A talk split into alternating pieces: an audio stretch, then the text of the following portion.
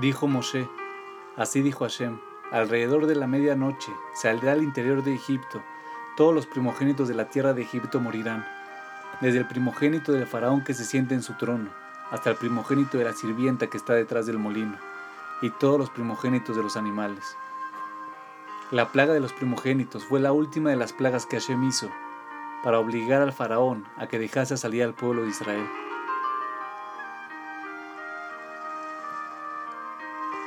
Se entiende perfectamente por qué Hashem castigó a todos los primogénitos de Egipto, pues esclavizaron al pueblo de Israel. Pero tal como Rashi lo pregunta, ¿por qué la plaga de los primogénitos afectó también a los hijos primogénitos de los otros esclavos que había en Egipto? Si ellos aparentemente no esclavizaron a los hebreos.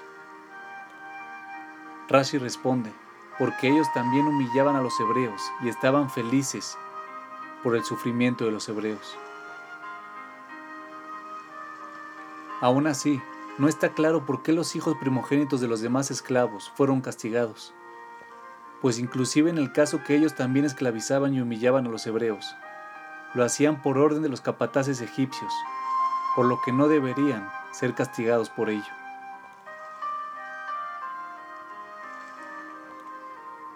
El Maharal de Praga responde, aunque los hijos de los esclavos primogénitos estaban obligados a esclavizar a los hebreos, el hecho que se alegraban del sufrimiento que les infligía a los, a los hebreos es como si no hubiesen sido forzados a hacerlo, pues alguien que hace algo en contra de su voluntad no se alegra de hacerlo, pero si se alegra es como si lo hiciese por su propia voluntad.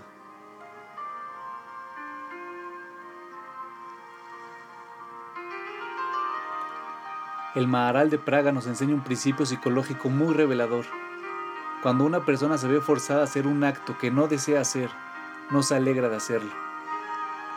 Pero si se alegra de hacerlo, a pesar que fue forzado, entonces es como si él mismo lo hubiese hecho por su propia voluntad y no porque fue obligado a hacerlo.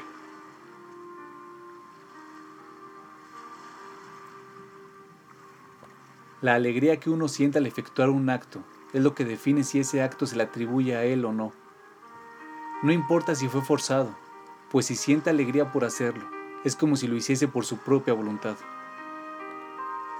En ocasiones, sentimos que fuimos obligados por ciertas circunstancias a realizar actos que aparentemente no deseábamos hacer.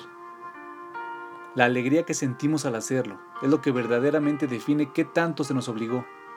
Si lo hacemos con dolor y pesar, entonces sí es creíble que fuimos obligados. Si nos alegramos de hacerlo, entonces, es como si nosotros mismos hubiésemos decidido llevarlo a cabo. La alegría hace que nos identifiquemos con el acto.